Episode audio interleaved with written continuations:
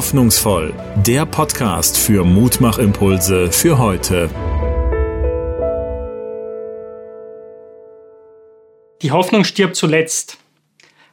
Das ist ein Satz, den, denke ich, äh, viele von uns gehört haben in letzter Zeit, vielleicht äh, auch gesagt haben. Ähm, ich kann mich auf jeden Fall darauf erinnern, äh, dass ich den Satz verwendet habe. Die Hoffnung stirbt zuletzt. Aber das Problem ist, was ist, wenn die Hoffnung stirbt? Wenn wir wirklich an einen Punkt kommen, wo wir sagen, so, das war's. Ich habe keine Hoffnung mehr. Ich sehe keinen Ausweg mehr. Vielleicht hat diese Corona-Krise in letzter Zeit äh, einige von uns an diesen Punkt gebracht. Aber es können auch ganz andere Dinge sein, oder? Es kann die Beziehung sein, wo wir keinen Weg weitersehen. Es kann unsere Situation in der Ehe sein. Es kann eine Jobsituation sein. Oder eben, dass wir keinen Job haben und denken, hey, ich habe keine Hoffnung mehr, einen zu finden.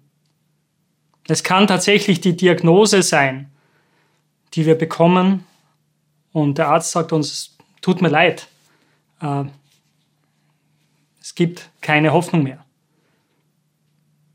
Was ist, wenn unsere Hoffnung stirbt?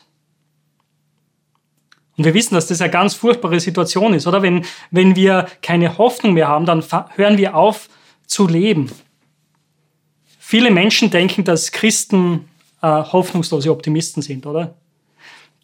Die in Wahrheit die Augen vor der Realität verschließen und die Hoffnung haben gegen alle Wahrscheinlichkeit. Aber ich bin überzeugt davon, dass das Gegenteil der Fall ist, dass Christen tatsächlich Realisten sind. Und ich war gerade zu diesem Osterfest äh, getroffen wieder äh, von den Texten, die uns vom Tod und von der Auferstehung Jesu berichten. Vielleicht kenn, kennen Sie diese Texte, vielleicht kennst du diese Texte und äh, hast sie schon mal gelesen oder vielleicht denkst du, ach, das ist ein Märchen, kann man nicht wirklich glauben. Ich war getroffen davon, wie realistisch diese Texte sind und wie wenig Märchenhaftes sie eigentlich haben. Ein Beispiel möchte ich jetzt an der Stelle bringen. Das sind die drei Frauen, die zum Grab kommen am Sonntag in der Früh, um den Leichnam Jesu zu salben, um sozusagen die äh, Beerdigungsriten durchzuführen. Und was mich an dieser Geschichte so beschäftigt, ist, dass tatsächlich stimmt die Aussage für diese Frauen, ihre Hoffnung ist gestorben. Diese drei Frauen nämlich, zwei Marias und eine andere Frau noch, waren dabei, als Jesus gekreuzigt wurde. Und sie waren davor ungefähr drei Jahre lang mit diesem Jesus unterwegs. Sie haben ihre Hoffnung völlig auf ihn gesetzt. Sie haben darauf vertraut, dass er der lang erwartete König ist, der alles verändern wird. Für das ganze Volk und für sie persönlich. Er war ihre Hoffnung. Und dann haben sie gesehen, wie diese Hoffnung, dieser Jesus an einem römischen Kreuz, an einem Galgen grausam hingerichtet wird. Und wie er nicht vom Kreuz heruntersteigt durch ein Riesenwunder, sondern tatsächlich stirbt wie es tatsächlich aus ist mit ihm. Es ist kein Zweifel. Am Ende durchbohrt ihn ein römischer Soldat noch mit einem Speer. Und sie waren dabei. Sie haben ihre Hoffnung sterben gesehen. Und dann haben sie auch gesehen, wie man ihre Hoffnung ins Grab gelegt hat. Sie sind mitgegangen, als man Jesus vom Kreuz runtergenommen hat und in ein Grab gelegt hat und einen Stein davor gerollt hat. Ihre Hoffnung war tot und begraben. Was jetzt? Ich bin überzeugt davon, als sie an jenem Sonntagmorgen zum Grab hingekommen sind, waren sie nicht voller Hoffnung. Sie waren voller Trauer, voller Verzweiflung, waren auch unsicher, wie, wie sollten sie den Stein vom Grab wegkriegen, wie wäre es überhaupt möglich, Jesus zu salben? Und sie hatten auf keinen Fall damit gerechnet, was sie dort am Grab erwartet. Dass sie nämlich ein leeres Grab vorfinden. Und einen Engel, der ihnen sagt, dieser Jesus, den ihr sucht, der ist nicht tot, er ist auferstanden, er lebt. damit hatten sie sicher nicht gerechnet. Das hat sie völlig überrascht. Und es brauchte einiges, um sie davon zu überzeugen. Und der Auferstandene selbst, Jesus selbst, ist zumindest einer dieser Frauen dann auch begegnet und hat mit ihr gesprochen. So unwahrscheinlich das klingt, so ist es mit Sicherheit kein Märchen. Wenn man diese Berichte anschaut, dann halten sie einer historischen Prüfung stand.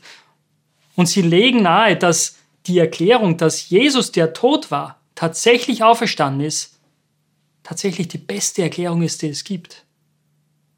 Auch wenn es absolut unwahrscheinlich klingt. Und all die Ereignisse, die sich dann später daraus ergeben hat, das Entstehen der Gemeinde, diese Ausbreitung dieser frohen Botschaft, dieses Evangeliums, des christlichen Glaubens bis heute, lässt sich nur erklären, wenn das Grab tatsächlich leer war. Wenn die Hoffnung, die tot war und begraben, tatsächlich auferstanden ist.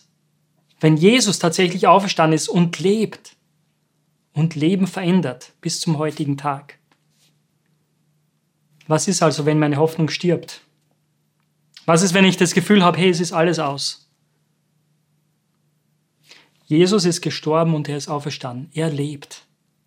Und wenn ich meine Hoffnung auf ihn setze, dann kann ich darauf vertrauen, dass sogar in den dunkelsten Stunden meines Lebens mich das tragen wird.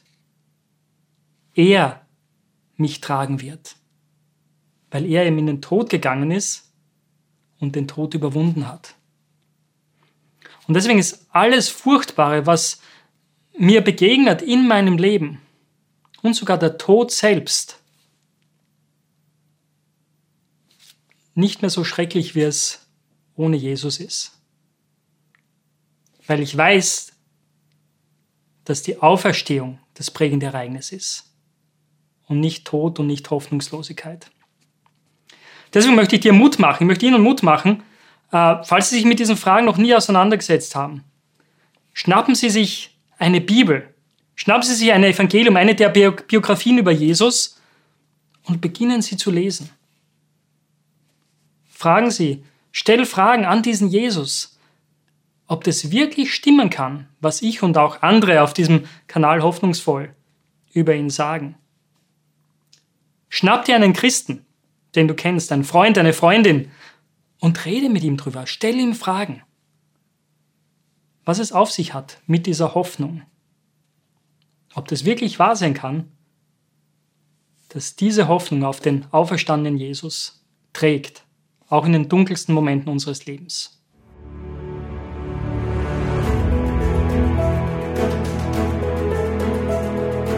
Auf Wiederhören bei Hoffnungsvoll, der Podcast für Mutmachimpulse für heute. Weitere Beiträge gibt es online auf hoffnungsvoll.org.